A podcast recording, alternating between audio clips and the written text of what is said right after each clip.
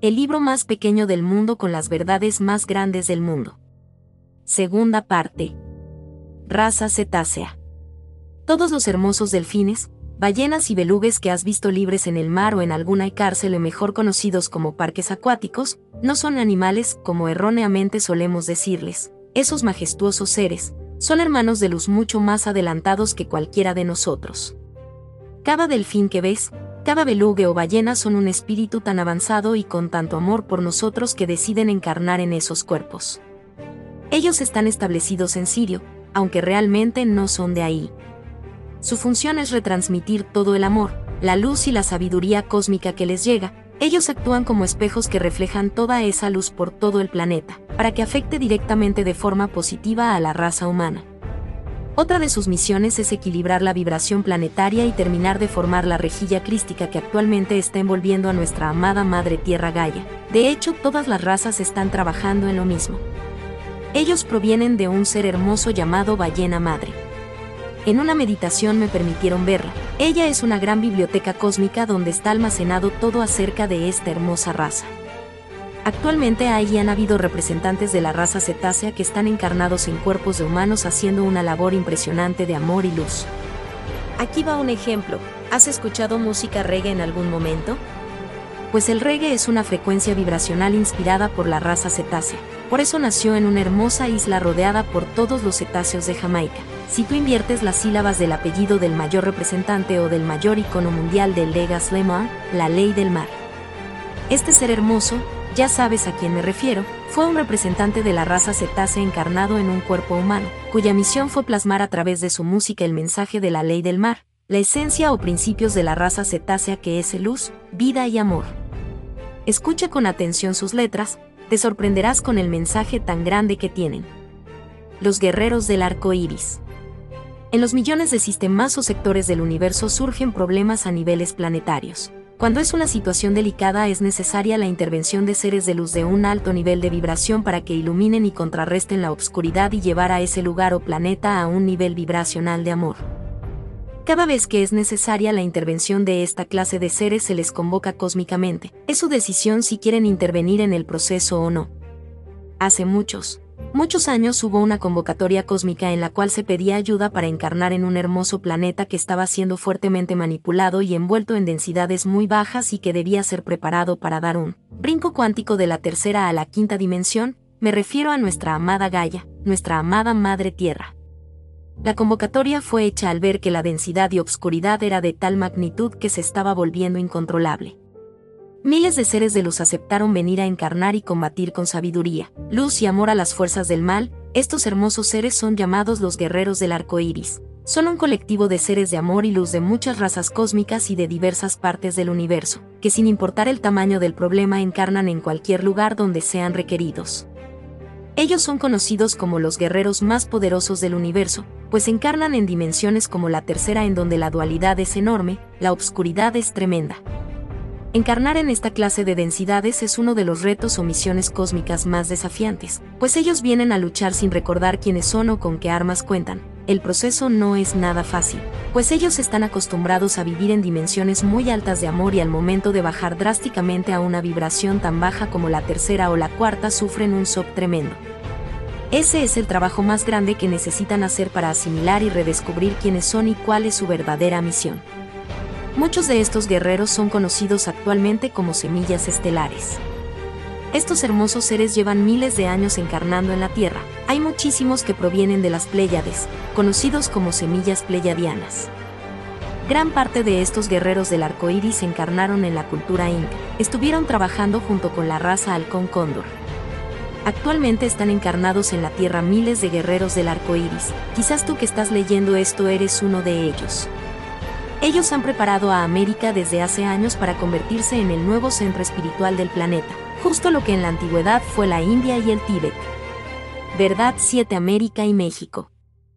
Existe una energía hermosa dentro del planeta conocida como la luz del mundo, la Candelini o la serpiente de luz. Este último nombre no tiene nada que ver con la raza reptil de la que hablamos antes. Esta hermosa energía es justamente la llama interior del planeta. Es como la llama tripartita que tenemos en el corazón los humanos pero a nivel planetario. Esta hermosa energía decide asentarse cada ciertos miles de años en distintas partes del planeta. Como lo mencioné en el capítulo anterior, en su momento estuvo en la India y miles de años después en el Tíbet. Cada vez que se establece en una nueva área geográfica del planeta, esa zona suele convertirse en el ombligo espiritual de la Tierra y de ahí emana toda la sabiduría, luz y amor del cosmos y del planeta mismo hacia toda la humanidad. Esta serpiente de luz hace unos años dejó su antiguo hogar, me refiero al Tíbet para continuar su recorrido y establecerse en América, justo debajo de los Andes chilenos. Te preguntarás, ¿por qué ahora está en América? La respuesta es muy sencilla, porque América es el nuevo centro espiritual del planeta. Es América, la sagrada tierra encargada de ser la que emane la luz, el amor y la sabiduría cósmica hacia todo el mundo y la humanidad. Pues a partir de aquí la vibración del planeta se irá elevando hasta llegar al nivel necesario para dar el salto cuántico a la quinta dimensión. La serpiente de luz llegó a Chile en el 2010, debido a eso fue que sucedió el temblor, pues toda esa área de Sudamérica es el lugar anfitrión de este inicio de era. Hay un país que juega un papel fundamental en este proceso, me refiero a México. Trataré de explicarlo de una forma muy sencilla. Imagina que en toda América y el resto del mundo está puesta una instalación eléctrica, con cableado y focos por todos los países. Ahora imagina que la planta generadora de energía es justamente la Condelini que está en Chile, es algo así como la planta de luz. Esta instalación tiene un apagador, a través del cual se activarán los millones de focos conectados entre sí por todo el continente, ese switch o apagador se encuentra en México, desde aquí se encenderán millones de focos de luz, amor y sabiduría que harán que los demás focos en toda América y el mundo se enciendan. Esto ya está sucediendo, solo que no es un proceso rápido, lleva su tiempo elevar la vibración de todo un planeta. Es por esto que cósmicamente se dice que México es el país encargado de despertar a todo el mundo. Desde aquí prenderemos esa gran instalación de amor y luz que elevará la vibración del planeta a la quinta dimensión. Verdad 8 La preparación de América. Desde hace miles de años América ha sido preparada para recibir a la hermosa Condelini por varias razas de amor y luz. Son varias las que han contribuido en esta bellísima preparación, entre ellas está la cetácea, halcón cóndor, felina, oso, lobo y por supuesto los guerreros del arco iris. Justamente como lo mencioné, parte de los guerreros del arco iris se encarnaron como cultura inca y maya. Ellos decidieron venir a este planeta a formar parte de la misión para trabajar junto con los hermosos halcones cóndor que fueron los encargados de guiarlos. Ellos por mucho tiempo estuvieron sobrevolando partes del continente hasta encontrar puntos sagrados para establecerse como cultura y empezar a cultivar y preparar cósmicamente a esta tierra. Ellos guiaron a los guerreros del arco iris a Machu Picchu, Cusco, Nazca, Titicaca y a muchos otros lugares donde debían concentrarse para iniciar este bello proceso. Por supuesto, millones de seres de luz en diversas partes de este sistema solar y de la galaxia tuvieron los ojos puestos en este proceso, pues es una misión fuera de lo común, pero como siempre existen entes obscuros que no querían que esto sucediera, intervinieron con sus densas vibraciones. Verdad 9 Eliminar América. Voy a retomar un poco lo que ya hemos hablado de la raza reptil.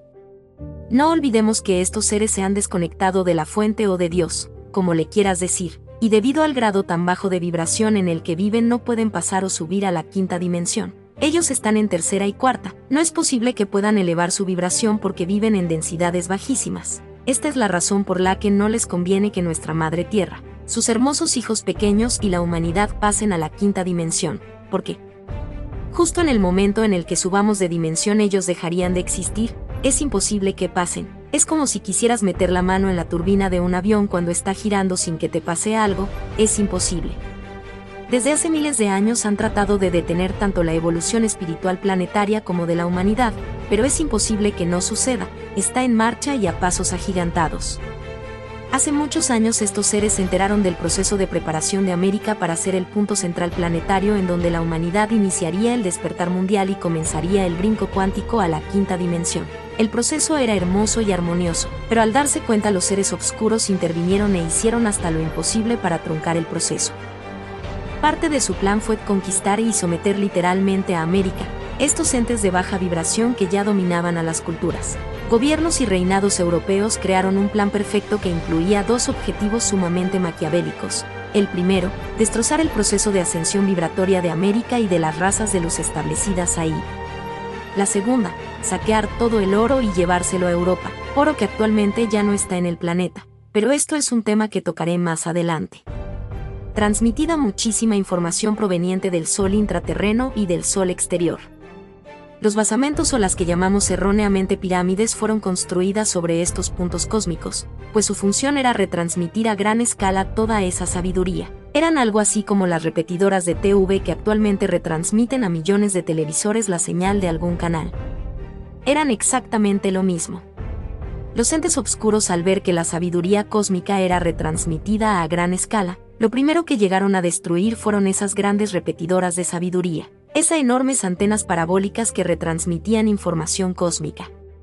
Estos entes obscuros planearon perfectamente su ataque, destruyeron hermosas ciudades, obligaron a través del control mental a muchas razas a sacrificar y derramar sangre de animales y personas en ritos obscuros en actos públicos, haciéndoles creer que era lo correcto, ocasionaron guerras y matanzas, intentaron borrar su sagrada ideología y enseñanza de luz y amor universal, destrozaron la naturaleza, masacraron infinidad de especies de flora y fauna, no querían que quedara algún rastro de estas hermosas razas, pero no lo lograron, fuimos muchos los sobrevivientes a estos aberrantes hechos. Tú que estás leyendo y recordando esto y yo que lo escribí fuimos parte de esos sobrevivientes. Su conquista europea no resultó, seguimos de pie, nunca nos han vencido, seguimos aquí y ahora, luchando en nombre del amor y la luz. No importa lo perfecto que haya sido su plan, aquí estamos mirando hacia el cielo. Si seguimos hablando de los actos que los entes involutivos u obscuros han llevado a cabo para evitar la evolución del planeta y de la humanidad, podemos mencionar el majestuoso Canal de Panamá. Ese canal no fue construido para agilizar el comercio entre los continentes. Eso es mentira. Fue hecho para partir o rebanar literalmente a América, pues sabían que el paso de la Candelini sería por ahí. Al cortar el continente trataron de cortarle el camino a la luz del mundo, a la Condelini. Pero su plan no dio resultado. Verdad 11 El oro del planeta. Si hacemos un poquito de memoria, la conquista española en México duró cerca de 350 a 400 años. Durante todo ese tiempo los europeos que estaban bajo el mando de la raza serpiente, destruían los basamentos a su paso y a las razas de luz, pero esa no fue la única misión que tenían. La otra y no menos importante fue robar y llevar a Europa todo el oro que encontraran. Así sucedió, cualquier objeto, ornamento y yacimiento eran explotados, robados y llevados al continente viejo. Fueron cientos de años en los que saquearon el oro de toda América, toneladas y toneladas de oro eran embarcados. Parte de ese oro fue el que le dio poder financiero a Europa durante cientos de años, pero la verdadera razón por la cual saquearon a América durante tanto tiempo fue porque ese oro no se quedaba allá, era trasladado al planeta de origen de esta obscura raza reptil. Actualmente escuchamos en las noticias los problemas financieros de Europa y Estados Unidos. Las reservas más grandes de oro en el planeta estaban ahí, ahora ya no queda absolutamente nada. Todo ha sido llevado a su planeta. Esta raza se ha encargado de destrozar a la humanidad, a la Tierra y a sus pequeños hijos desde hace miles de años, nunca se conformarán con todo el daño que han causado, pero su tiempo se está agotando, Ahora le toca a nuestra amada Madre Tierra Gaia tomar el mando y nosotros a su lado continuaremos luchando en nombre del respeto, el amor y la luz.